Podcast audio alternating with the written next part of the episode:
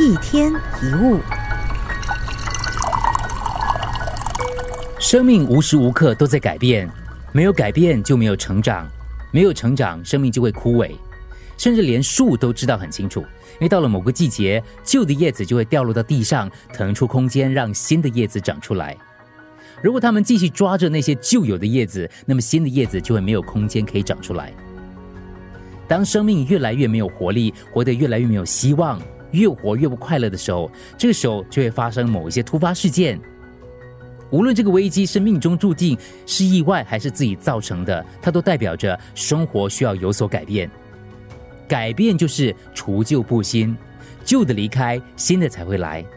很多时候，我们被迫进入一种新的生活，多数人会发现，那些被看作是陷入谷底的，其实有可能是重生；以为的结束，也有可能是全新的开始。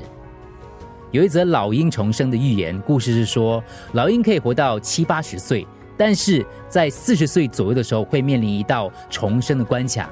老鹰必须拍打岩石，把又老又长的这个喙给拍掉，然后再长出新的喙，拔掉老化的爪，这样子才可以新生的爪呢拔掉旧的羽毛，等待长出新的羽毛就可以重生。这过程非常的复杂哈。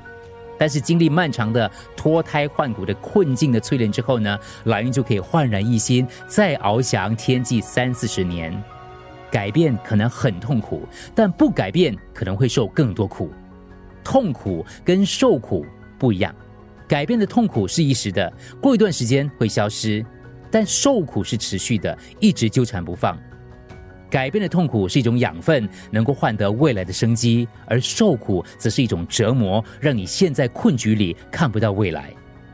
Leonard Cohen 有一首歌曲，当中有一句歌词：“There's a crack in everything, that's how the light gets in。”万物皆有裂痕，那是光进来的地方。